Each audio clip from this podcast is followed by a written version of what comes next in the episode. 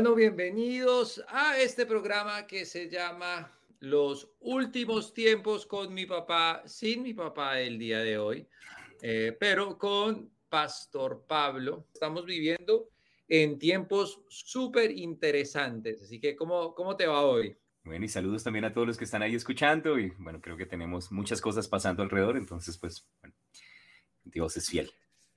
Bueno, entonces a lo que vinimos, obviamente, eh, este programa no es un noticiero, aunque eh, estamos en un mundo y en un tiempo donde hablar de la Biblia y de las profecías de los últimos tiempos, eh, uno termina hablando también de los noticieros y de lo que está sucediendo, porque estamos así de cerca. estamos, la palabra de Dios habla que, que la, la venida del Señor eh, sería como una progresión como si fuera de dolores de parto y que a medida que los dolores se hacen más fuertes y más recurrentes y más rápidos, significa que el bebé va a nacer y asimismo estos dolores de parto proféticos que están sucediendo alrededor del mundo eh, son eh, o indican que Jesús viene pronto y creo que de los dolores de parto más grandes es lo que está sucediendo ahorita con Rusia. Entonces, no sé si quieras explicar rápidamente a, todos por qué Rusia es tan importante, por qué de repente todo el mundo se enloqueció y no, Dios mío, ahora Rusia, ¿en qué momento sale en la Biblia? Eh, y, empecemos por ahí, yo creo. Bueno, como dices, eh, de hecho, pues una cosa interesante es que los discípulos le preguntaron a Jesús acerca de señales de su venida y Jesús mm, les dijo que que ellos podían saber, o sea, básicamente estuvo dispuesto a responderles y les contó que iban a haber algunas señales, y bueno, y entre ellas hemos mencionado muchas cosas, engaño, de pronto cambios eh, en el medio ambiente, terremotos, pero también una de las señales eran guerras y rumores de guerras. Eso sumado con, con de pronto otras partes de la palabra donde habla acerca del oso y que algunas personas de pronto eh, conectan con la nación de, con la nación de Rusia, y bueno, y esa profecía específicamente aparece en Daniel allá en el capítulo 7, donde habla acerca de diferentes bestias que, que finalmente Daniel vio y una era semejante a un oso que tenía un costado más fuerte o más levantado que el otro y llevaba tres costillas en su boca. Básicamente la gente cree que esa es la nación de Rusia y que Rusia antes de venir a atacar a Israel va a vencer unas, una serie de naciones y bueno, y por eso obviamente esta, esta guerra con Ucrania pues parece bastante, bastante importante o bastante alineada con la palabra de Dios. Aparte de eso también hay otra profecía grande que hemos compartido específicamente eh, en, el programa y Pastor ha estado hablando bastante acerca de eso, que es la batalla de Ezequiel 38 y 39, donde nos dice que del norte eh, va básicamente a, venir un personaje Magog de, la,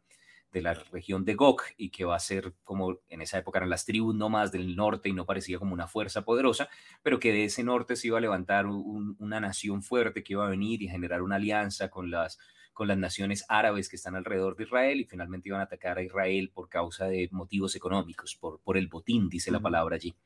Y entonces todas estas cosas sumadas, viendo de pronto lo que está pasando en este momento en Ucrania, cómo esto va a terminar afectando económicamente a Rusia, cómo después de pronto de ese desbalance, siendo Israel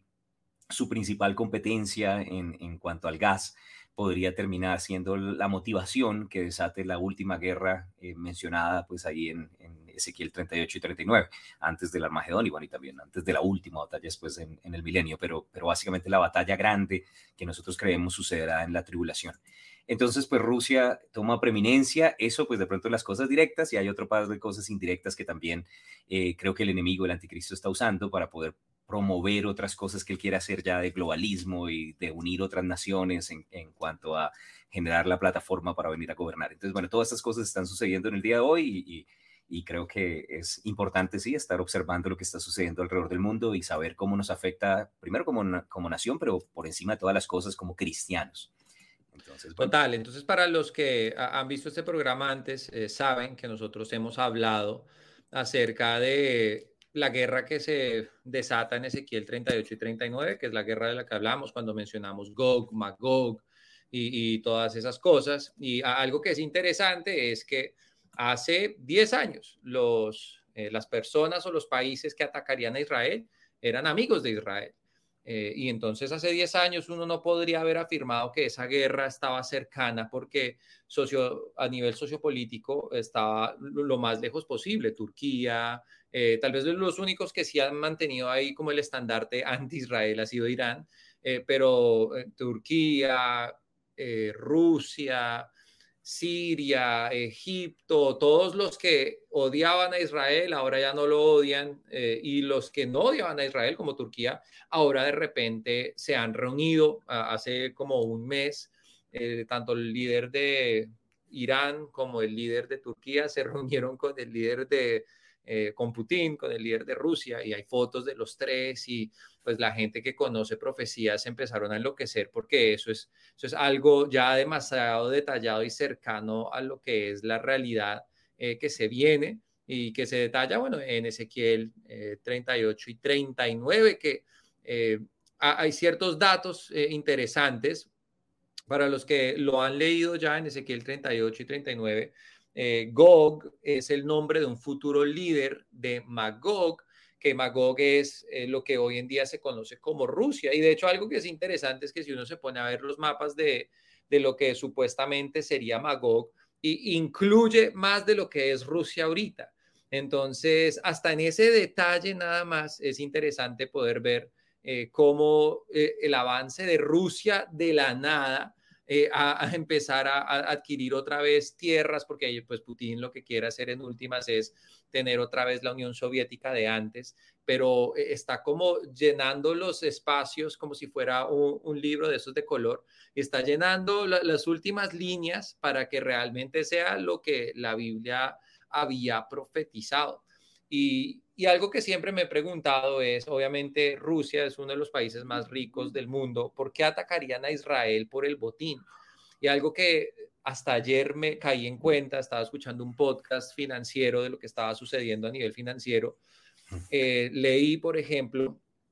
que ahora empezaron las sanciones económicas y mucha gente ha criticado a Biden y a otros países pues porque solo están poniéndole sanciones económicas, pero las sanciones económicas han sido tan fuertes que fondos, por ejemplo, de pensión de profesores, vi uno específicamente que costaba, creo que era como 700 mil, 800 mil dólares eh, o millones de dólares, algo así, en pensión, eh, cayó el 93% en Rusia. Entonces, en un segundo, piensen ustedes que de una semana para la otra les quede solo el 10% de lo que ustedes tienen eh, en valor adquisitivo. El, el, ruble, creo que es que se llama, la moneda rusa, eh, se ha devaluado 25%.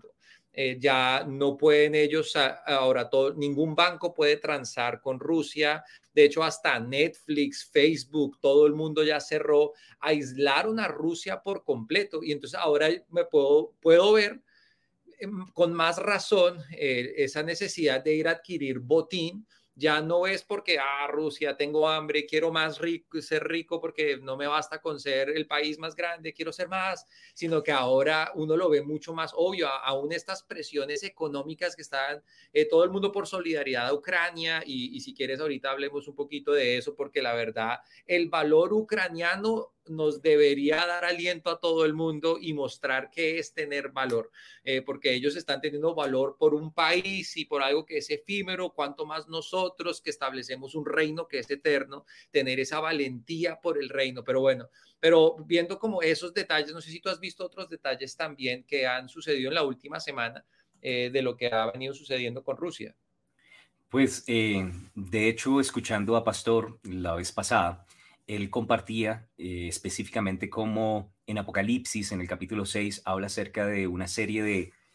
dificultades que se van a manifestar en la tierra, juicios específicamente por venir, que son eh, específicamente los, los siete sellos, las siete trompetas, las siete copas, pero al comienzo de los siete sellos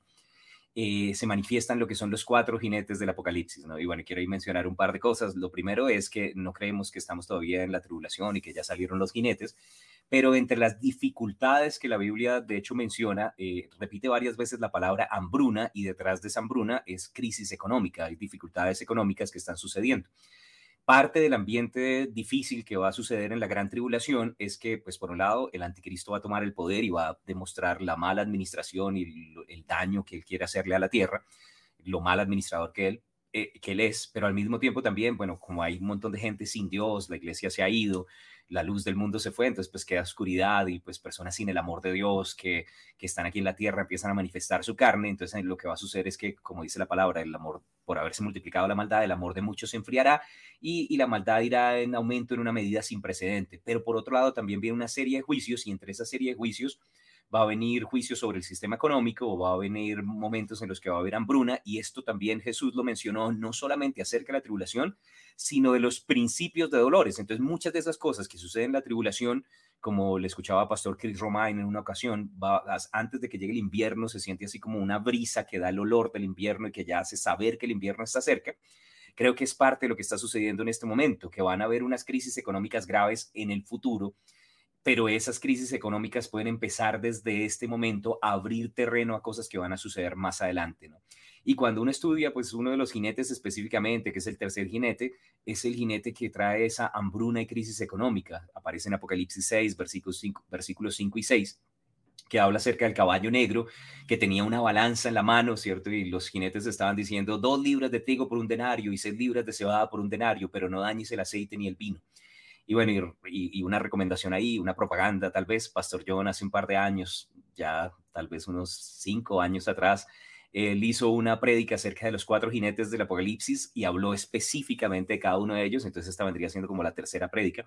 Y, y él, de hecho, describía que esto iba a ser una crisis económica que iba a traer, eh, tal vez por el producto de las guerras del pasado, ¿no? Porque antes viene pues la manifestación del anticristo y, un montón de guerras que van a traer muerte y destrucción. Entonces el, producto o lo que sale de eso es que básicamente la gente iba a estar en una dificultad económica gigante que venía después de las guerras, ¿no? Entonces, quiero que lo conecten ahorita con, con, Rusia y Ucrania, lo que está pasando. Hay un conflicto y justamente después de los conflictos, pues al final naciones terminan siendo afectadas. Y bueno, y en esa profecía da la idea de que la gente con el salario del día no tiene lo suficiente para comprar lo necesario. Bueno, si es soltero, de pronto le alcanza como para la comida, pero no tendría para otros gastos. Y si es una familia, pues no tendría lo suficiente. Y conectando eso con lo que estás mencionando de la crisis económica, pues me llama la atención que también casualmente yo escuchaba algunos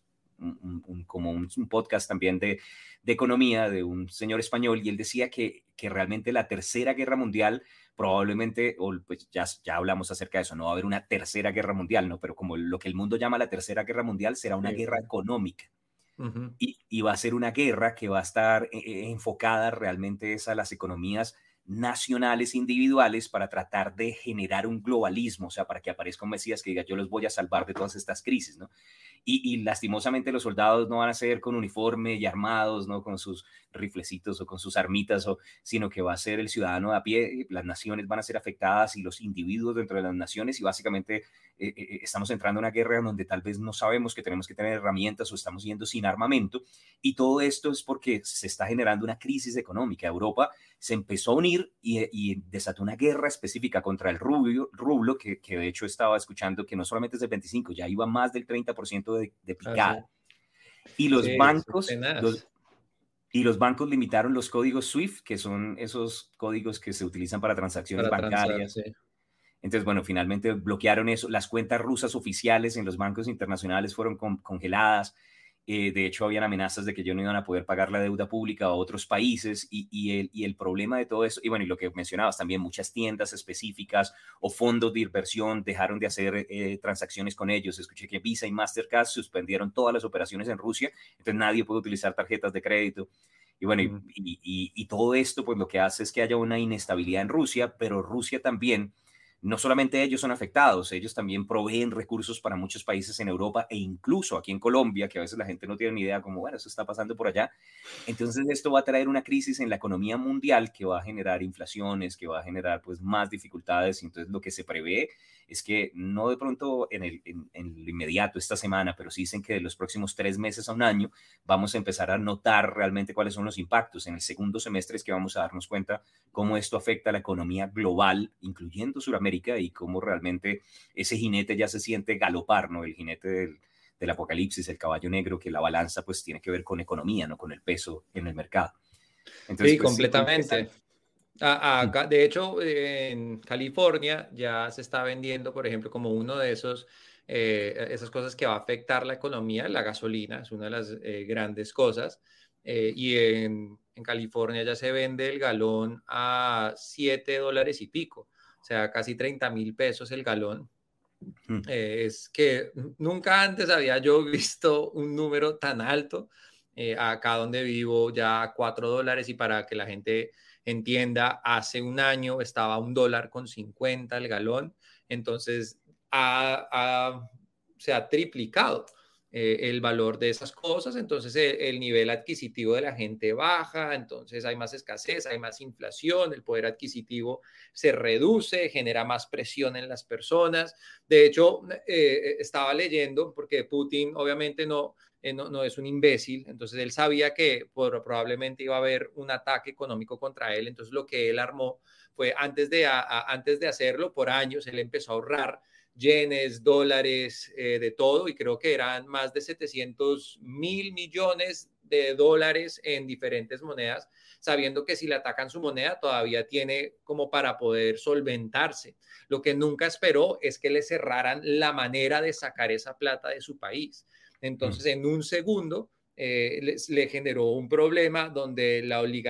la oligarquía rusa se ha empezado a ir. Hay, un Twitter que empecé a seguir que me parece muy interesante, que es un Twitter que sigue a todos los oligarcas rusos en sus yates o en sus aviones y muchos están en el Caribe en este momento, se escaparon, entonces se, se está como derrumbando mucho de eso allá en Rusia, lo cual va a generar más presión en él por solventar ese problemita y obviamente a él le ayuda como todo loco dictador, eh, siempre le ayuda a tener un enemigo que no sea él. Entonces uno lo ve con Corea del Norte. Corea del Norte sigue siendo Corea del Norte eh, con, eh, ¿cómo se llama él? Ya se me olvida su nombre, eh, pero porque su enemigo es Estados Unidos y él culpa a todo el mundo. Él culpa siempre, no, es que es Estados Unidos y las Naciones Unidas y la Unión Europea. Lo mismo cuando vemos a Venezuela, siempre era el imperio, el gran problema es el imperio y a Rusia se le está armando el,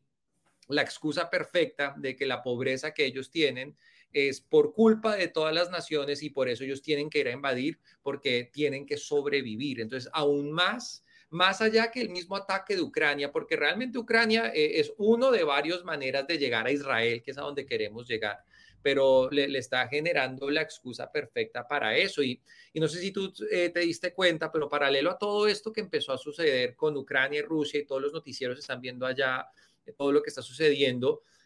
eh, hubo un, tratado eh, como debeduría de bombas nucleares y de armamento y energía nuclear con Irán, que el presidente Trump ah, aniquiló y lo dañó y todo porque dijo que no quería eso, porque tocaba hacerlo mejor, porque pues no se estaba haciendo la veeduría correcta. Entonces están pasando ahorita un, nuevo tratado con ellos eh, y aún los demócratas que eran anti-Trump que pues querían tener como cierto tipo de tratado con Irán, aún los demócratas ahora ya están saliendo acá en Estados Unidos a decir que el tratado que se está firmando en este momento es el peor posible porque ya ni tienen que poner cámaras en las plantas nucleares, ya no necesitan enviar a nadie para que revise si están llegando o no al umbral donde pueden generar bombas nucleares o no. Básicamente lo que se está firmando en este momento es que Irán pueda tener bombas nucleares eh, y atacar a Israel. Y justo con eso, o sea, son varias cosas al mismo tiempo, porque paralelo a esto, está Rusia atacando, está Irán, entonces ya eh, con vía libre para armar bombas nucleares, y luego Rusia acaba de decretar que en Siria eh, se, se, convirtió en una zona sin vuelo, no sé cómo se dice eso en español, un no-fly zone. es una zona donde Israel ya no puede mandar a volar sus aviones y Israel ha estado constantemente atacando a Siria y honestamente nada de esto es bonito y, para nadie eh, de nosotros es una alegría saber que se están mandando bombas ni a Siria, ni a Ucrania, ni a Rusia, ni a nada, porque Dios vino a darnos una vida y una vida en abundancia, no bombas ni nada de lo demás. Pero eh, el problema de no dejar que Israel vaya a Siria es que Rusia ha permitido que Irán y todos los enemigos vayan por Siria, que queda al norte, que es lo que dice Ezequiel 38 y 39, para atacar a Israel. Entonces está, y es ahí donde se, empiezo a ver yo cómo se empieza a conectar como esos, las, eh, como el Lego de, lo que es esta guerra de Ezequiel 38 y 39, porque Rusia, aparte de lo que mi papá dijo la semana pasada del Golán y que ellos decretaron que eso no es, ahora están poniendo cosas que no tienen nada que ver con lo que ellos están haciendo por allá en Ucrania. Y aún así le está generando una presión a Israel que va a obligar que Israel ataque. Y ahora que Rusia ha impuesto eso, estaría atacando eh, o yendo en contra de una ley impuesta por Rusia. Entonces está como agitando más eh, el agua de esta guerra. Sí, por ahí estaban escribiendo también, eh, bueno, que el dictador coreano es Kim Jong-un. Gracias. Sí, es un loco con misiles nucleares también, entonces, bueno. Por otro lado, también eh, otra pregunta que hacen, que si finalmente Rusia invadirá los países que antes pertenecían a la Unión Soviética, yo creo que, que no es ni siquiera una pregunta, ya eh, sucedió que que apoyaron a Bielorrusia, apoyó en la guerra de Crimea y aparte de eso, bueno, también dicen que ellos estuvieron involucrados bastante en Siria precisamente por, por los gasoductos y poder tener una ruta de salida hacia el mar. Entonces, pues eh, es evidente que, que, ha tratado de entrar y bueno, no sé cómo lo dicen, Georgia, Georgia. Pues normalmente así es como escucho Georgia, que es eh, otro de los países que estaba ahí conectados junto también con Ucrania y bueno, Crimea, todos ellos. Eh, Rusia estuvo apoyando en todas estas guerras y siempre estuvo involucrado, entonces pareciera que el deseo es tratar de unir a todos esos países y la vez pasada también lo mencionábamos, que, que parte del interés de Putin es que por un lado, a Ucrania lo conocían como la canasta de pan de la antigua Unión Soviética por, los, por la producción de, de cosas, de, de, productos naturales. Y al mismo tiempo, pues es una zona por donde pasaba el gasoducto que, que llevaba todo el, el, el, gas. Y bueno, también ellos traen petróleo, carbón hacia las zonas europeas y ahorita como, y bueno, y obviamente Ucrania cobraba un peaje, ¿no? Cobraba algo por causa de eso. Entonces, como como ellos quieren evitarse todos esos gastos, querían también tomarse toda esa región para poder seguir proveyendo el gas y recibir recursos también de Europa. Ahora, eh, eh, hay un inconveniente, ¿no? Porque 35 por, 37% del gas consumido en Europa se produce en Rusia. Si Rusia no lo provee, entonces va a haber una crisis también energética y va a haber problemas. Digamos, en Alemania no tienen eh, regasificadoras o plantas pues para producir gas, en algunos países sí y entonces les toca depender de otros países y les toca también pues comprar y eso va pues generar una, un, un, alza en, en, los, en los precios de todas las cosas. Y al mismo tiempo también Rusia le vende, o sea, de la producción de ellos, dice que el 85% se lo venden a Europa, entonces si ahorita se desconectan esas dos, no solamente afecta a Rusia, también afecta a Europa, ¿no? Pues afecta más a Rusia, pero termina afectándolo a todos. Y por la unidad de la moneda en, Europa en general, toda la economía está como conectada o amarrada y lo que afecta a uno termina afectando a todos. Ahora, un, dato detrás de todo esto, porque es que creo que a veces uno no ve la, imagen general, ¿no? Entonces hay una guerra, va a haber una crisis económica, pero entonces la vez pasada alguien preguntaba, entonces, ¿será que Putin es el anticristo? No, no necesariamente, no tiene pinta, bueno, no cumple eh, todas las características, ¿cierto? Probablemente sí está siendo influenciado por el espíritu de anticristo, porque Ucrania es una nación muy usada para llevar el evangelio, pero lo que sí está sucediendo es que puede ser una pieza clave para poder generar otra profecía que aparece en Daniel en el capítulo 2, que es el renacimiento de esa Unión Europea. Porque ahorita lo que ha sucedido es que todas las naciones empezaron a conectarse. La OTAN empezó a buscar cómo, cómo apoyar también de alguna manera a, Ucrania y, lo que me llama la atención es que que de hecho dicen que ahorita en este momento eh, estaban enviando apoyo militar 20 mil soldados ¿cierto? Y, formaron una cosa que están llamando la nueva legión extranjera, ¿no? Entonces, como, como hacía en el pasado, legión extranjera, muchos países enviando como sus soldaditos, 20 mil soldados, además ayudando a capacitar como a 100 mil ciudadanos para que hagan parte como de ese ejército que está resistiendo la investida, la investida Rusia. Entonces ya se metió con toda la OTAN y al mismo tiempo, bueno, China dijo, ah, si se mete la OTAN, nos metemos nosotros, entonces pues la guerra empieza a escalar y la señora que es la presidenta de la Comisión Europea, aquí tengo el nombre, Ursula von der Leyen, esta señora abrió la puerta para que Ucrania pueda ser parte de la Unión Europea, lo cual implicaría que la OTAN puede poner ahí como bases en contra de, en contra de Rusia, pero entonces lo que está sucediendo es que los países del norte, Finlandia, los que eran como más moderados y no se metían, están todos unidos en una misma causa, es no vamos a permitir Suiza hasta, Suiza, que Suiza siempre, ah, históricamente Suiza ha sido neutral, también eh, eh, impuso sanciones económicas contra Rusia. Eso fue, yo nunca me lo esperé, nunca me mm. esperé que Suiza se metiera. Pero, pero entonces ahí viene algo que a veces la gente no ve, o sea, ¿qué tiene que ver Rusia? ¿Qué tiene que ver todo esto? Que es que la Biblia profetiza el renacimiento de una Unión Europea que va a tratar de imponer una globalización mundial. Que lo hemos visto de diferentes formas, pero es como una, una, una manera más de presionar como, oiga, ustedes no están tan unidos. Entonces, únanse más, pongan todos los recursos juntos y ahorita todo el mundo está mandando plata para apoyar y bueno, y recursos y soldaditos y también pues eh, armamento para apoyar a Ucrania y entonces está cumpliendo varias profecías al mismo tiempo. La, la Unión Europea se está dando. Rusia se está debilitando y va a necesitar recursos, ¿no? Y también, bueno, dicen que al final hay como una planeación. Lo que estabas diciendo es interesante de cómo habían unas precauciones de parte de Putin. Entonces algunas personas dicen, no, él no está preocupado porque está chiflado y dilucidado, no sabe lo que está haciendo. Y otras personas dicen, no, él no está preocupado porque esto era una planeación sistemática para derribar al dólar y ellos se armaron no solamente comprando yenes y teniendo reservas de oro, sino también con criptomonedas y además deben contar con el respaldo chino y pareciera que está demasiado relajado y demasiado tranquilo. La población no tiene esta información, entonces la gente está rebotada, le están haciendo la oposición, le hace marchas en las calles, el pueblo ruso no está de acuerdo con todo lo que está pasando. Pero entonces me llama la atención que no sabemos si realmente esto sea algo más de lo que habló también Pastor John, porque algunas le preguntaban por qué no vemos a Estados Unidos de una forma activa en medio de las profecías de los últimos tiempos. Pareciera que algo sucede que los debilita. Y si esto es la estrategia que está sucediendo tras bambalinas para debilitar el dólar, o por otro lado, si es la otra parte, que Rusia es la que se está debilitando, si esto es la excusa o, el, impulso que va a hacer que finalmente vengan a, atacar con vehemencia a Israel como un último intento de recoger recursos, o sea, vendrían por el botín. Entonces, pues no sabemos, pero lo que vemos es que se está cumpliendo todo. O sea, Rusia en este momento está, pasando por una crisis económica que lo puede llevar a futuro a atacar. Estados Unidos podría salir debilitado y al final de pronto eh, China está detrás como titereteando y armando toda la gestión y la Unión Europea se está formando. O sea, Jesús está cerca, más cerca de lo que la gente a veces piensa. Así es. Hablando con mi papá ayer, eh, él me decía que, de hecho, ese tratado eh, o ese acuerdo nuclear con Irán ah, obliga a que Estados Unidos no pueda meterse en una pelea contra Israel en, en Irán, con Irán e Israel, porque ahora lo que está haciendo Estados Unidos es dando como su aval y entonces no puede aceptar algo y luego defender a alguien que no lo quiera. Antes, Israel se convertiría en enemigo de Estados Unidos Israel ataca a Irán porque Irán, Estados Unidos ya tienen un acuerdo. Entonces, y eso es lo que también empieza a aislar a Israel y se vuelve solo, completamente solo. Eh, y bueno, e, es súper interesante lo que, eh, lo que está sucediendo. Pero bueno, antes de que la gente se nos deprima y dejen de compartir este video.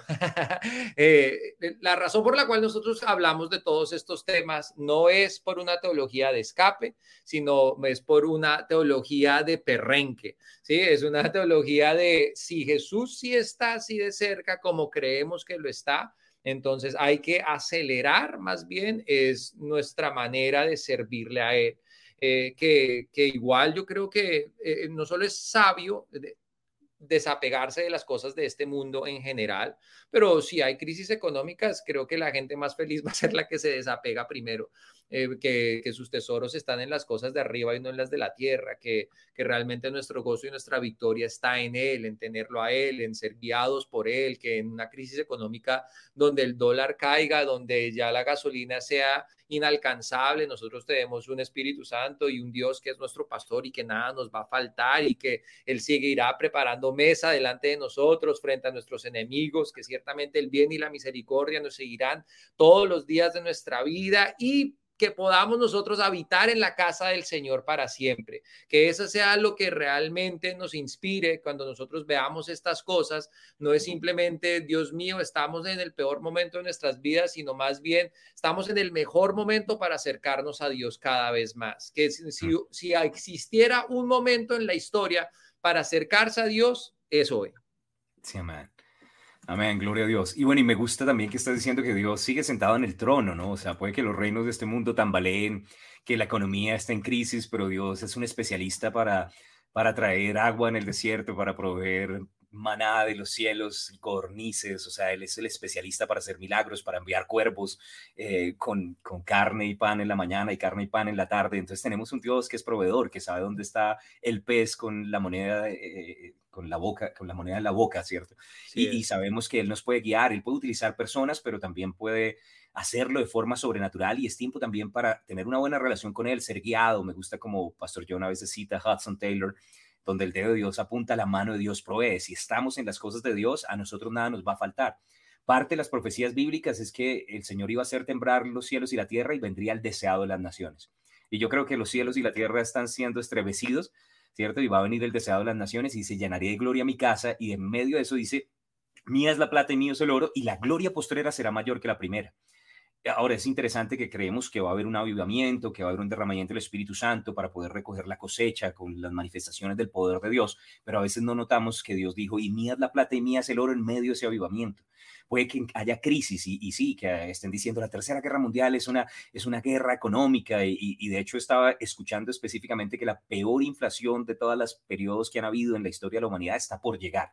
que, no solamente sumado a la parálisis económica que venía la pandemia, que estaba tratando de hacer las economías tambalear y ahorita estaban haciendo planes para salir adelante, viene y le golpea esta guerra que ahorita ya no es algo focalizado en un solo lugar, sino que afecta al mundo entero. Eh, eh, finalmente esto va a traer pues retiro de estímulos de diferentes países, aumentos de deudas eh, de los países también, deudas externas, incremento en los precios y sin incremento en los salarios, que es lo que la gente se queja y te dice, no, es solamente Duque y en este país y que no saben hacer las cosas bien. No, la economía ahorita en el mundo todo está conectado, ¿no? Y cuando hay incremento de intereses o de impuestos, al final la inversión se reduce y la gente, como lo que le pasó al pueblo Israel en Éxodo, ¿no? Les estaban poniendo muchos impuestos y ¡pum! Éxodo masivo, todos se fueron a la tierra prometida. Eso pasa en las naciones también cuando los impuestos se levantan, la gente no invierte, prefieren ir a lugares donde de pronto puedan encontrar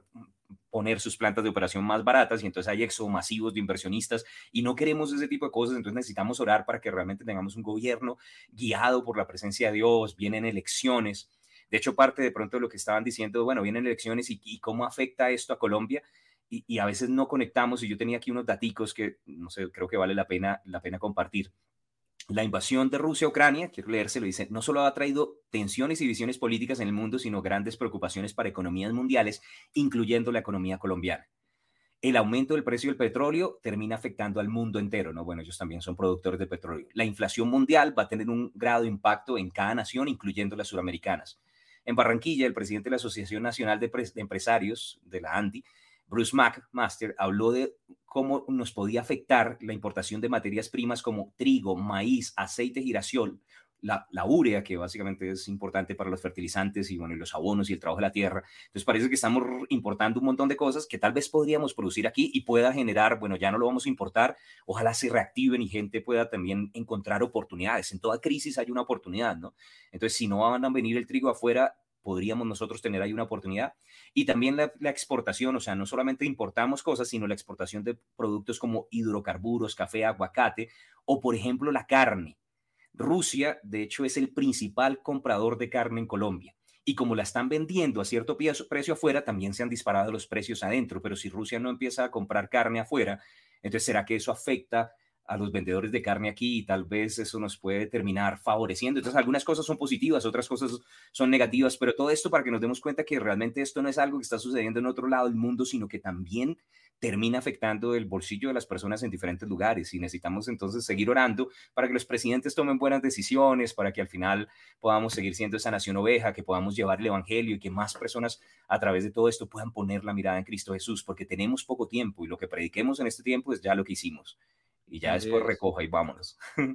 Sí, he estado meditando y creo que ya podemos ir cerrando eh, eh, con unos eh, últimos pensamientos y opiniones, pero últimamente he estado meditando, como que Dios ha puesto en mi corazón el estudiar un poco el poder de los milagros de Dios y, y, su capacidad de multiplicar de la nada. Y entonces estaba leyendo en Génesis, donde cuando Él crea, eh, él crea los cielos y la tierra, una traducción dice que los crea de la nada, que él no necesita de una cuenta bancaria o no necesita de algo para crear las cosas. Entonces empecé a estudiar que cuando, eh, no sé, cuando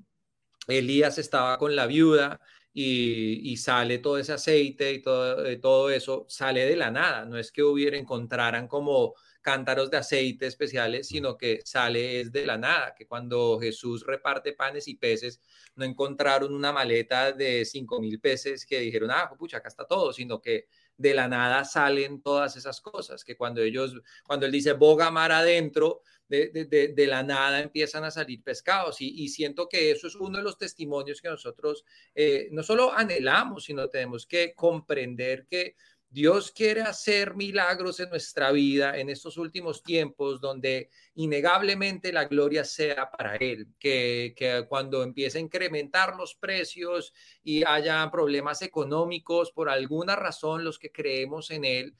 no nos falta nada porque Él sigue siendo nuestro pastor. Y, la verdad tengo eso la, latiendo fuerte en mi corazón de, no solo ser, eh, de no solo pensar en la mayordomía eh, como tengo que ahorrar bien y tengo que ser como eh, un poco más inteligente en nuestros gastos, eh, eso es, necesario, pero también buena mayordomía es invertir más en poder ser guiado por el Espíritu Santo, que cuando llegue el momento de la nada, Dios pueda bendecirnos como nunca antes en medio de la peor crisis económica para que la gloria sea para Él, que en, eh, en el peor momento económico, en el peor momento de la salud, haya salud sobrenatural, hayan finanzas sobrenaturales, haya poder adquisitivo sobrenatural, porque Dios de la nada puede crear las cosas. Y, lo ha hecho y ese es el patrón de Él, de, la nada. Él hace cosas y uno empieza a pensar eh, en sus milagros, en los milagros de Jesús, era de la nada, el mejor vino de la nada, o sea, eh, eh, panes y peces de la nada, o sea,